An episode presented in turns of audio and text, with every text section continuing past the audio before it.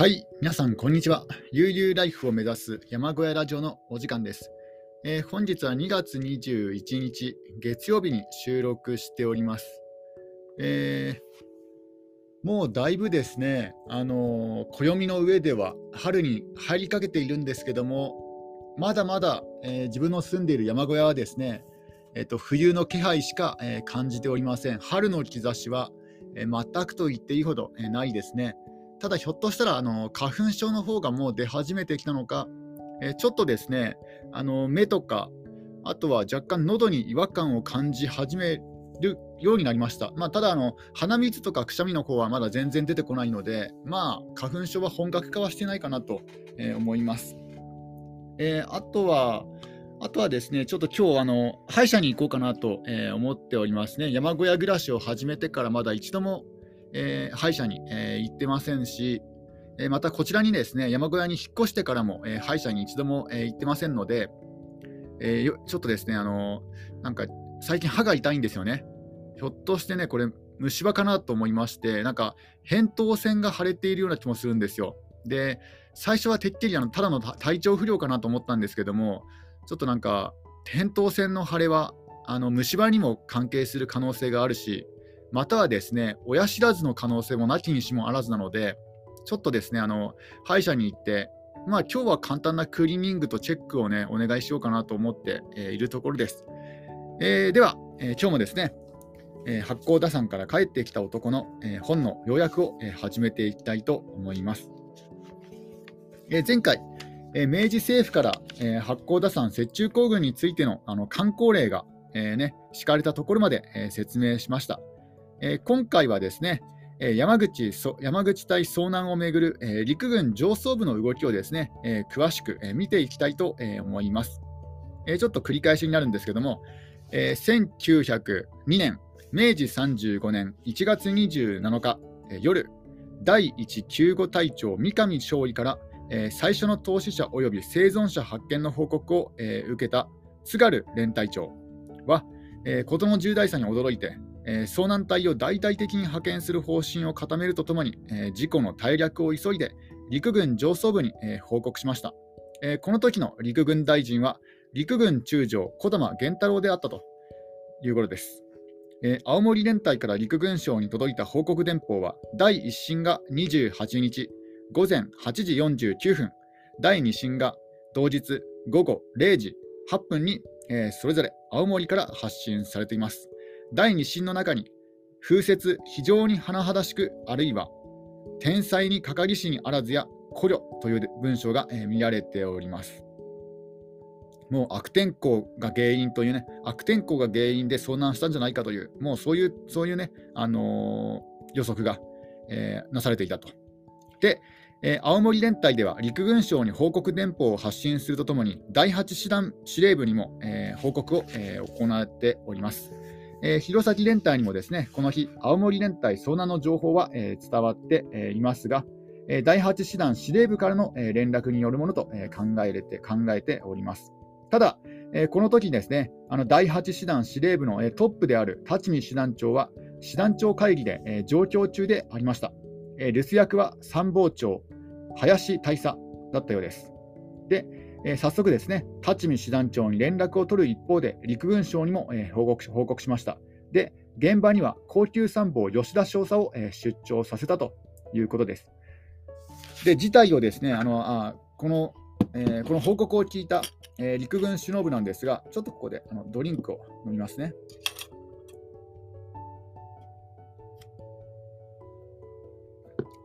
いつもはドリンクなんですけども、あいつもはコーヒーなんですけども、えー今日はですねあの栄養ドリンクなので、ちょっとあの蓋の開け閉めがやりづらいですね。こういう時はなんかマグカップのコーヒーがいいですね。えーで、えー陸軍首脳部は、えー事態の重大さに、えー驚いて、えー陸軍省では次々と、えー緊急措置を、えー指令しました。まず、竹谷一等軍医生と機密課員田村少佐が、えー現地に、えー派遣されました。この両名は早くも、えー30日に青森に到着、青森連隊に、え入っております。翌31日からの捜索では、捜索方法の決定など、実際上の、指揮を取りました。一般民間人がタモリノから山中に入ることを、禁止されたのは、この日のこの日からである。遭難については一切口外しないようにとの観光令も現場の捜索隊に、下脱されていますけども、それもこの日だったと、推定されております。で陸軍省では竹谷一等軍医生田村少佐の現地派遣を決定するとともに青森連隊を総括統括する歩兵第4旅団の友安旅団長に、えー、捜索救急方法など今後の措置について、えー、訓示を与えました。また2月1日付で歩兵第5連隊雪中行軍隊遭難事件取締委員が、えー、任命されました。陸軍省陸軍省人事局長岡ああ間違えました。陸軍陸軍省人事局長中岡中岡木ですかね。中岡木少将を、えー、長として8名の委員によって、えー、構成されました。えー、宮中からはですね明治天皇の直使として明治天皇の使いとしてですね、えー、受従受従武官宮本照明砲兵中佐が派遣されました。宮本受従武官は2月3日に青森に到着。投資者に対し戦時死亡の待遇を与えたもうという、えー、静止を、えー、伝えましたと。この静止というのはですね、おそらくあの天皇のお言葉という意味だと思います。ちょっと調べてみますね。あの聖なる、えー、聖と書いて、えー、聖なる、えー、う、う、なんていうんですかね、聖聖なる、えー、ううまい、うまいっていうのかな。え、静止、えー、天皇のおぼし飯、天天使の考え、天使の命令、あ天皇の命令のことを聖使って言うんですね。えー、このですね、えー、天皇の命令、聖使は、えー、投資者に対し政治戦時死亡の待遇を与えたもうというね、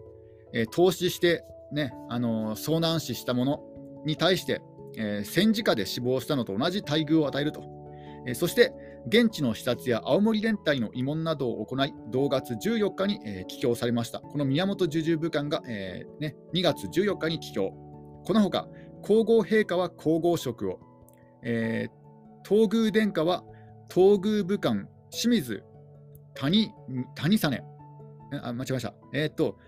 皇宮東宮武官は清水谷清水谷実秀伯爵を慰問に派遣されましたと。えこのようにですねあの遭難の全貌がまだ分からず捜索活動がようやく始まろうとしているときに陸軍上層部及び明治政府はですねすでに遭難の美化と遭難者の軍神化に、え大きく踏み出しているということなんです。え遭難した者がですねあの軍神、え靖国神社でですね祀られ祀られようと、えしてしていたんですね、もうこの時から。で、えー青森連隊山口隊遭難事故処理についてですね、えー、当時の陸軍上層部の意向を伝える、えー、文章が、えー、残っております。えそれはですね、え後に中将にまで累進した陸軍歩兵少佐堀内文次郎の、え筆によるものらしいです。えこの文章はですね、え雪中行軍を続行するを要すと題した、え明治35年2月283号の、え開校者の、え記事であったと。えー、遭難現場ではですね、えー、遺体収容作業に大わらわだった時期に、えー、書かれて書かれたことに、えー、なります。それはこういった文章です。えー、我が人、我我が人、軍人の最も恐れるところは死にあらずして義務を費やさざるにあり。ね、あの軍人が最も、ね、恐れることは死ではないと、えー、義務をですね、あの責務を全うできないことが死よりも恐ろしいと、えー、書かれていて、でこう続いてます。恥ずべきは、一不幸に遭うて、式ために挫折し、ついに積極的手段研究を怠る打気を生ずるにあり。とで、あのそういうふうになっております。えー、この文書はですね、あの来るべき対露戦、まあ、日露戦争ではですね、えー、必ず投資すべき時期に遭遇することを予期して、え、これに対処する訓練を重ね、あらゆる経験を積むために、え今後も雪中行軍を盛んにしなければならないとね、説かれています。で、青森連隊の大惨事は不幸な出来事であったが、えこのくらいのことで雪中行軍の積極的手段研究を怠ってはならない、ますます発奮してその身を国家に献ずる軍人の本領を発揮せよという、えそういった内容になっていたということです。ここでもう日本陸軍の基礎というものがですね、えー、作られていったんじゃないかなと思います。えー、でさらにですねあのナポレオンも引用してるんですね。この、えー仏国人の気象として、まあ、これ、このフランスフランス国人、まあ、フラこれはあのナポレオンのことを指してますね。えー、仏国人の気象として、彼の野心のためにもなお10万余りの投資者を生じて顧みざり顧みざりにあらずやと、まあ、ナポレオンは10万人の投資者を出したと。まあ、これはあれですよね、あのロシアロシアを、ね、攻めようとして、えー、ナポレオンが大失敗したことです。えー、そして、えー、もし、もしそれ、業務執行の場合において、不幸天才にかからば、これ、天命なるのみと、えーね、えー、書かれております。まあ、これは、えー、山口隊遭難が、遭難の原因があの天災によるものであるということを、えー、ほのめかしているんですね。まあ、天気、悪天候に見舞われたために、え遭難遭難死したと。人間、いずれのところか、危険なからんや、軍人はこの死の覚悟を要すること、平時、戦時を問わざるなり、命令の下、水火を見ず、職務のためにその身を剣ずるは元これ軍人の本領ならずやとね結んでおります。えー、まあ、まあ、要はですね、まああのえー、人間あ、軍人はですね、あの平時でも、えー、戦時でもですね、あの職務をですね、あの職務のために、えー、自分自身をですね犠牲にすることがあの軍人の本領だと、えー、いうことを語っているんですね。ただ、これがね書かれた頃はですねまだあの遭難投資者の遺体がですねあの捜索されている最中だったんですよね。だからこれを聞いた遺族はですねどういうね感じだったかなと思うとねちょっと胸が苦しくなるようなそういった、えー、文章ですよね。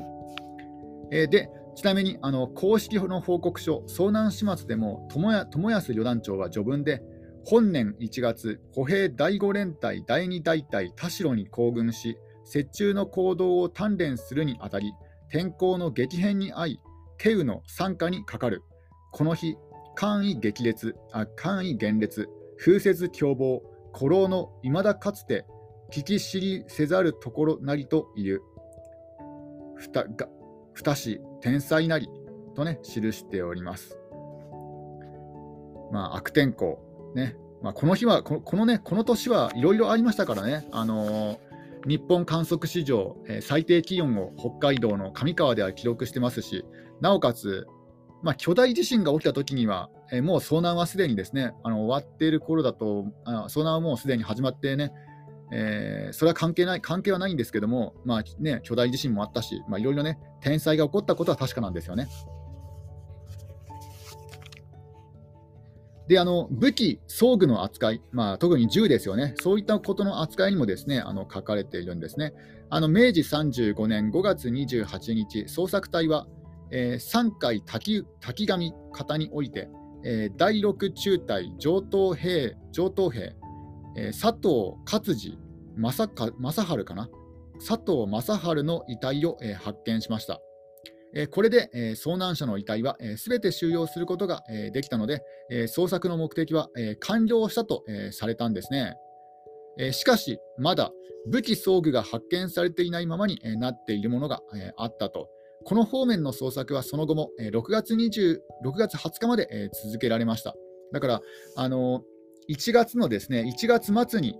山口隊が遭難して、でそこからあの遭難の遺体をですねあの探すのが、えー、5月28日ですので、だから遺体捜索には4ヶ月かかってるんですね。でさらにあの遺体が、ね、捜索された後も、あと武器とか装具の捜索が行われまして、これがですね6月20日まで続けられてるんですね。つまりあの遭難者の遺体がすべて、回収あ回収というかね、あの収容された後にですね、えー、丸々1ヶ月間、えー、今度は、えー、重機重機とかね、そういったあの装具の捜索が、え行われていた、あの引き続き行われていたということです。で、え公式報告書、遭難始末においてはですね、えこう書かれております。しかれども、なお、武器、装具の発見されされされざるものあるをもって、当時、第7少書、兵隊部長たりし、水野中尉の指揮下に、下士卒14名を残置し、連日これか捜索に従事せしめ、6月20日に至り、余すところわずかに12丁、重剣8丁のみとなれり。だから6月20日の ,20 日にはもう残りですね、あの2丁の銃と8丁の、えー、銃剣が、まだ見つかっていないだけで、未発見だけで、他の、ね、武器はすべて、発見されております。しかして、全地区にわたり、周密なる捜索を反復すること数百回、1号も、1号もわずかもこれを残すところなく終始したる今日、もはや捜索の余地は、駒込谷底の外なり至り至れり、しかるに、重機を谷底に求めんこと、人力の及ぶところにあらざるを判定し、ここに全くその業務を完結し、第7証書を撤去したりと、えー、記されております。軍銃2丁と銃剣8丁はとうとう発見できませんでした。えー、捜索の手の及んでいない場所は駒込川の谷底のみで、えー、そこまでは到底捜索の手を伸ばすことは不可能と判断し、えー、捜索を打ち切ったということです。ただですね、あの6月20日というと、この頃の駒込川はあの水深は浅いと見られているんですね。だから谷底であってもあの公平隊を作業に当てれば捜索も決して不可能ではなかったという、ね、そういう見方も、えー、あります。しかし、えーね、未回収のまま、えー、終了宣言が行われていると。えその後、この報告書、えこの報告書はですねちなみにあの陸軍部内の関係者だけが所持していたものなんですが、えこの、え遭難始末は、え回収され、秘匿されることに、えなりました。えあの軍12丁銃剣8丁が未回収のままになっているという事実すらも、えー、覆い隠されてしまったんですね。えー、そして、えー、帝国軍人たる者が命より大事な武器を燃やしたりするはずがない。武器、装具はすべて回収したという陸軍側の発言のみがですね、あの肥大化し、え武器装具に対して兵士が常日頃から心がけていなければならない、えー、心がけがですねいよいよ強調されていったということです。だからあの陸軍上層部にとってはですねあの日本兵あ、当時はあれか、あの帝国軍人か、えーね、帝国軍人たるものはですねあの武器をですね大切にしなくちゃいけないと、あの銃をですねあの自分の魂、むしろね自分の命よりも大事に扱わなくちゃいけないっていう、そういうふうにね、そういう教えをするには、まあ、陸軍上層部からしてみたら、この八甲田山を使うのがですね、この八甲田山の遭難事件を使うのが、まあ、非常に、なんていうんですかね、チャンスだった、チャンスというか、これを利用するのがですね、えこの遭難事故を利用するのが、まあね、えー、良いと判断してそういうふうに行われたという見方も、えー、あるということです。えー、ちょっとここでまたドリンクを飲みますね。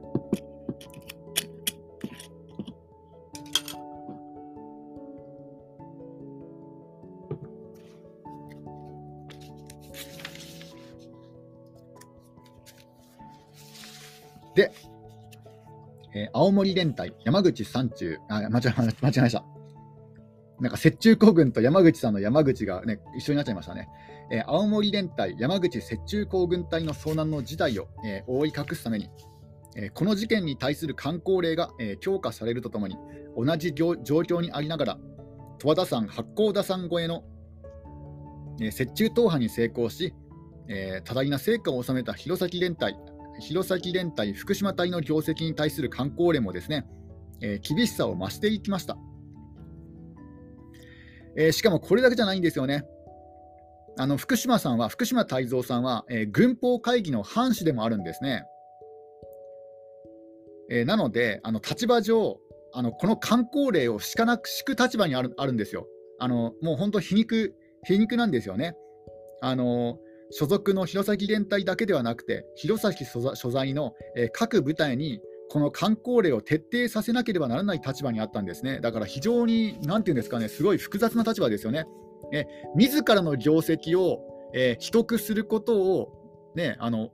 なんだ、えー、強制させなくちゃいけない立場にあるという、なんか非常に複雑な、ね、あの軍法会議の反射だから、非常に複雑複雑な立場にあるという、ね、そういうことです。で、えこういうね、こういう流れがあって、えさらにですね、あの福島さんの身辺には大きな変化が、え訪れました。えまず、え参謀本部に新設された、えー、新戦士室に招聘される話が、えー、持ち上がったんですね。まあ、招聘というのは、まあ、あのこっちに来てもっとね、あのえー、まあ、なんていうんですかね、あのえー、低調な態度で招くこと、まあ、例えばあの、えー、大学、ね、大学が教授としてあの招くとかね、えー、人を招くことですね。だからあの、えー、陸軍中枢部へ、ね、来ないかっていうね、そういうことですね、あの対外的には秘匿されても、あの軍上層部にはこの、えー、八甲田山雪中行軍が高く、えー、業績が評価、えー、されたんですね。で、えー、陸軍中枢部への栄転の話も、えー、ありました。で、あの福島さん自身もですね、あの新戦士新戦士施設新戦士施設入りを希望して、えー、内諾されました。えところがですね、この話は、えこの出世の話はですね、立ち消えてしまったんですね。え立見師団長が福島泰造さんを手放したがらなかったためと、え言われております。だから、えー、福島さんのですねあの3つ上の上司が、まあ、手福島さんを可愛がりすぎていたっていう感じですよね。あのだから、えー、人から可愛がられすぎると、かえってこういうね、あのデメリットもあるということもあるんですね。あの上司に可愛がられすぎると、今度は上司が手放したくな手放さ手放したがらなくなると。だから、何とも言えない、複雑ですよね、人間関係というのは。ね、あの基本的にはね、あの上司に可愛がられた方が、まあ、その組織の中ではね、うまくやっていけるし、えー、ね、あの出世もしやすくなるんですが、逆にですね、あの引き抜きが引き抜きに合うと、ね、今度そのね、あの可愛がってくれていた上司がそれをね、必死に止めようとするというね、そういったなんか皮肉なね、ところがね、あるということなんですね。で、えー、福島さんの3つ上の上司、立見師団長がですね、あの福島泰造さんを手放したがらなかったために、えー、それができなかったと。ねえもし、ね、招聘されるままに転属されていたなら、え、福島泰造さんは、え、参謀本部付き将校として将校と、え、なっていただろうと、え言われております。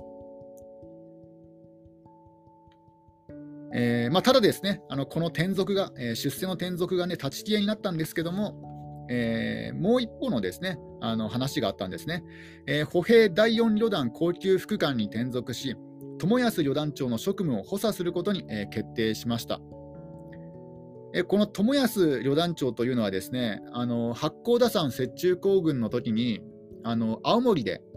えー、ね、青森で一度休憩取ってるんですが、その時にですね、あの宿屋に、えー、来て、あの福島さんにですね、あのねぎらいの言葉をかけて立ち去って、すぐに立ち去っていったっていう方なんですが、その時はですね、あの自分もですね、あ、この人なんかいい人っぽいなと思ったんですが、まあ、この本をね、読んでいくうちにつれて、あ、ちょっと全然そんなことなかったなって思ってね、ちょっとね、自分のね、あの人間を見る目がないなと思いました。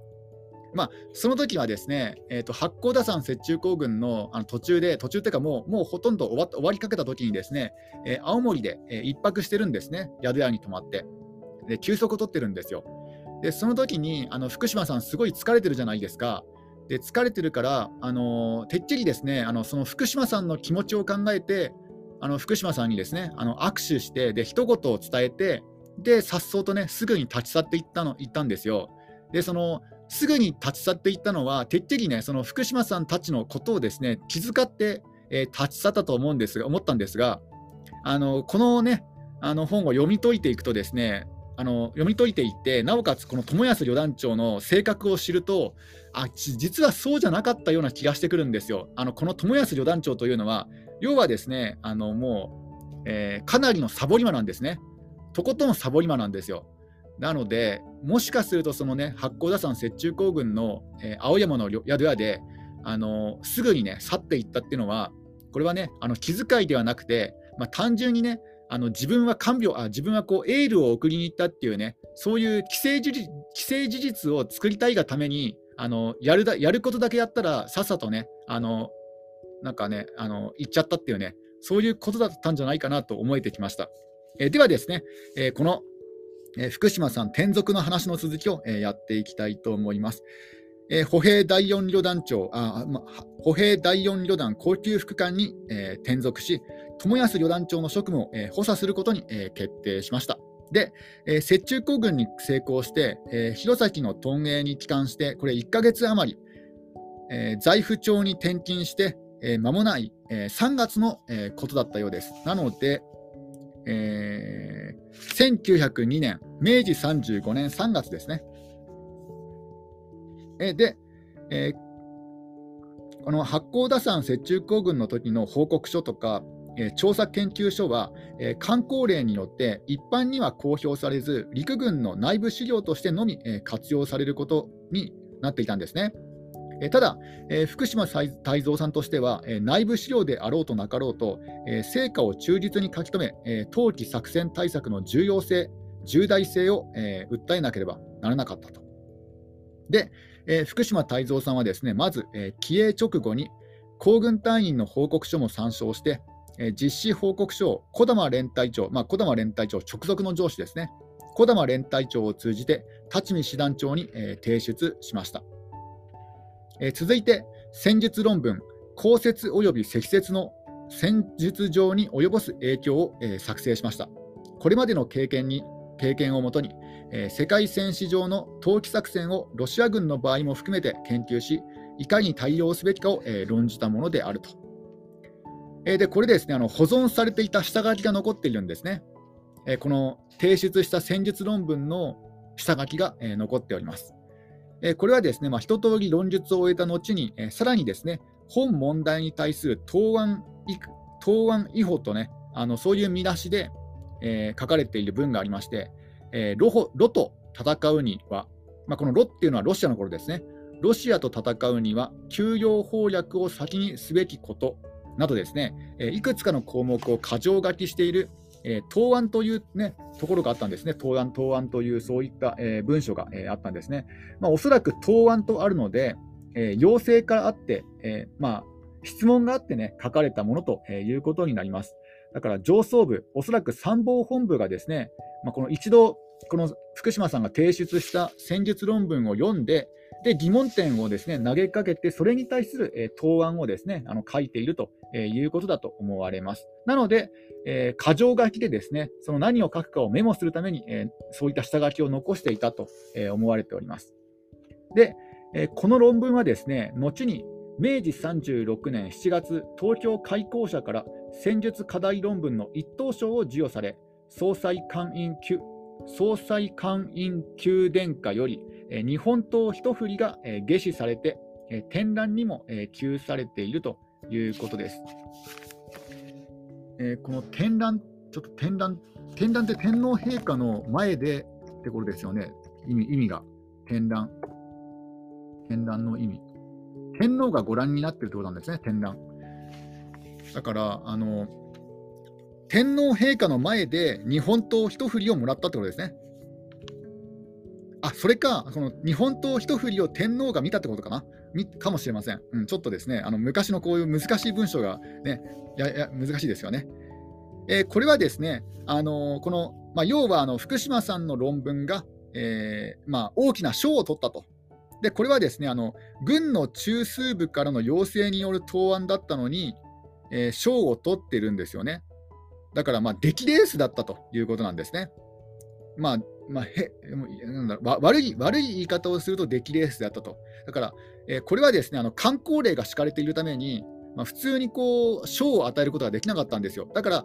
あのなんだ軍上層部から勝手にですねあの福島さんに賞を与えることができなかったんですね、観光令が敷かれているから。だから、福島さんの方から、えー、なんだその検証に応募して、でそれであの軍上層部が認めたっていう形をですねそういった体を取ってあの賞を与えたっていうね、まあ、そういうことなんですよね。だからあの検証論文論文という、えー、形式を取る必要があったと。こういうところがやっぱね、むずやなんか日本人っぽいですよね。なんかこう、ルールにのっとらなくちゃいけないので、まあ、あえてルールを破る、その出来レなん難しいですよね。なんか、あの出来レースを与えてしまう。うんあの本当はね、あの賞を与えたいけども、まあ、立場上ね、ちょっといろんな事情があって賞を与えられないから、まあ、出来レースをさせて、それで、えっ、ー、とね、あの、なんだ、えー、なんだろう、あの、検証という形で、えー、賞を与えたと、えいうことです。いや、やっぱりこういうのを見ると、やっぱ人間社会の複雑さ、がちょっとですね、あの大変だなと思えてきました。今日はですね、この辺で終わりにしたいと思います。それでは皆さん、また明日お会いしましょう。終わり。